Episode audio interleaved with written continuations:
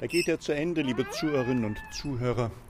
Der 18. Oktober, ein Sonntag des Jahres 2020, mitten in einer weltweiten Pandemie. Und es ist Zeit wieder, das alte Gotteshaus, hören Sie es, das alte Gotteshaus auf dem Bodenberg abzuschließen für die Nacht, um es dann morgen wieder zu öffnen. Unsere Kirche ist Tag für Tag geöffnet zum stillen Gebet, zur Einkehr. Und auch die Möglichkeit besteht, noch bis zum 28. Oktober unsere Wanderausstellung über die verfolgten Christen weltweit zu sehen mit den vielen Beispielsländern. Es ist ein Tag heute, an dem wir wieder gehört haben, wie in den vergangenen Tagen, dass die Infektionszahlen auch in unserer Stadt steigen, reichlich steigen. Die Corona-Infektionen haben die höchste Warnstufe verursacht, die im Land Hessen für solche Fälle vorgesehen ist. Und wir hoffen, dass das bald zu einem Umkehrprozess führt und dass wir uns nicht allzu viele Sorgen machen müssen. Es waren überwiegend lokale Ausbrüche. Hoffentlich gibt es da noch nicht neue Überraschungen, die dazukommen. An diesem Sonntag habe ich daran erinnert, dass Lothar Wieler, er ist der Leiter des Robert Koch Instituts, das hier inzwischen nun jeder kennt, ein praktizierender Katholik ist und er in den Tagen auch ein Interview gegeben hat, in dem er gesagt hat, dass ein Gottesdienstbesuch am Sonntag bei den großen Kirchen relativ sicher ist. Er warnt davor, dass man nicht singen soll.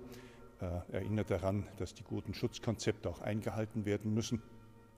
Und das haben wir auch getan. Und ich bin froh und dankbar, dass auch neue Hygiene- und Ordnerhelfer sich bei uns gemeldet haben und in ihren Dienst eingeführt worden sind.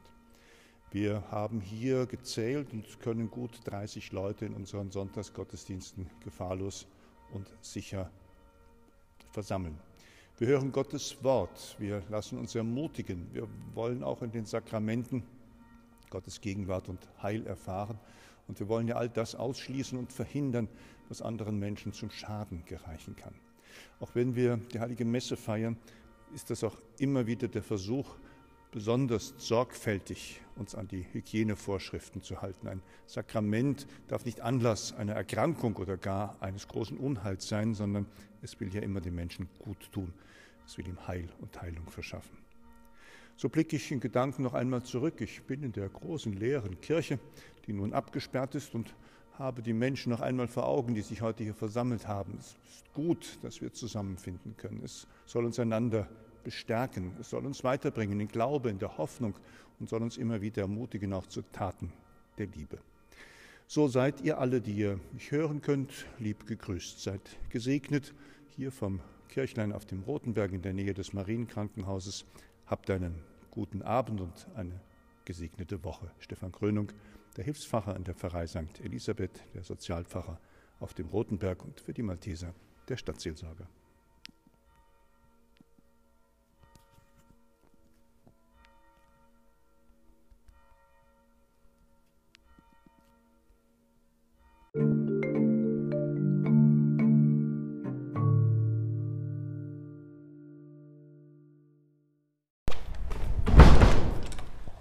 Liebe Zuhörerinnen und Zuhörer, ich habe einen ganzen Arm voll mit Schuhkartons. Die trage ich die Kirche St. Josef und habe da einen großen Wunsch, den ich mit diesen Kartons verbinde.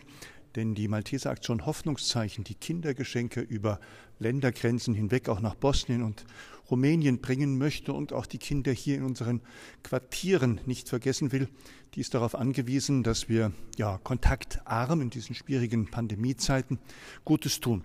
Und das kann so gehen. Nehmen Sie doch einfach kommenden Sonntag einen Schuhkarton mit nach Hause oder organisieren Sie sich selber einen.